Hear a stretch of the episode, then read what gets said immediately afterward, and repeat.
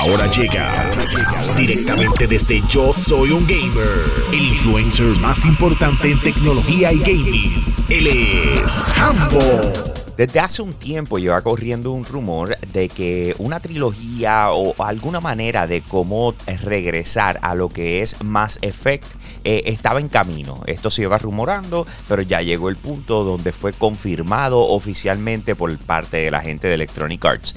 Es el Mass Effect Legendary Edition. Se espera que salga el próximo año para las plataformas principales de lo que viene siendo Xbox One, PlayStation 4, PC, también con PlayStation 5 y el Xbox Series X y S. Eh, se esperan unas mejoras eh, enormes, no han dicho cómo o, de qué manera las van a trabajar, pero de la misma forma también están hablando de que hay un nuevo desarrollo eh, de un videojuego de Mass Effect. En este caso, lo que están pendientes es a un grupo de veteranos que han trabajado en la trilogía y en lo que han sido los otros títulos de Mass Effect, que van a tomar entonces a cargo lo que es la dirección de este título. Este pasado viernes, la gente de PlayStation le envió a Yo Soy un Gamer el PlayStation 5. Eh, durante el pasado fin de semana hemos tenido la oportunidad de, probarlo. Eh, el propósito es de reseña. Y les voy a decir algo, luego de tener las dos consolas, eh, les voy a comparar un momentito lo que es la diferencia entre una y la otra de comienzo. Cuando tú utilizas un Xbox Series X, la realidad es que es como si cambiaras de celular hasta cierto punto.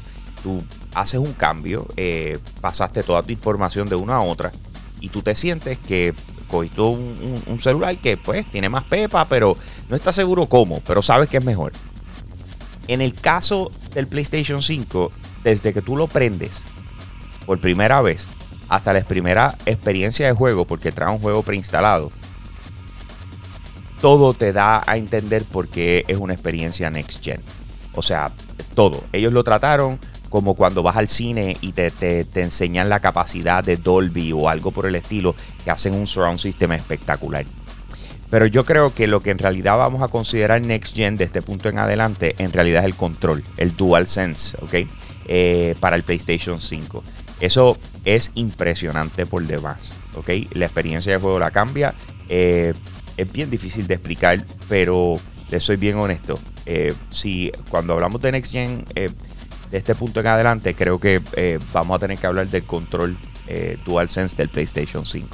Son bien pocas las compañías que a consecuencia del coronavirus han dicho, mira, ¿sabes qué? Eh, nos está pasando esto, no vamos a poder lanzar ciertos videojuegos o así por el estilo. en este caso, Square Enix acaba de coger un cantazo en su último reporte de 48 millones de dólares.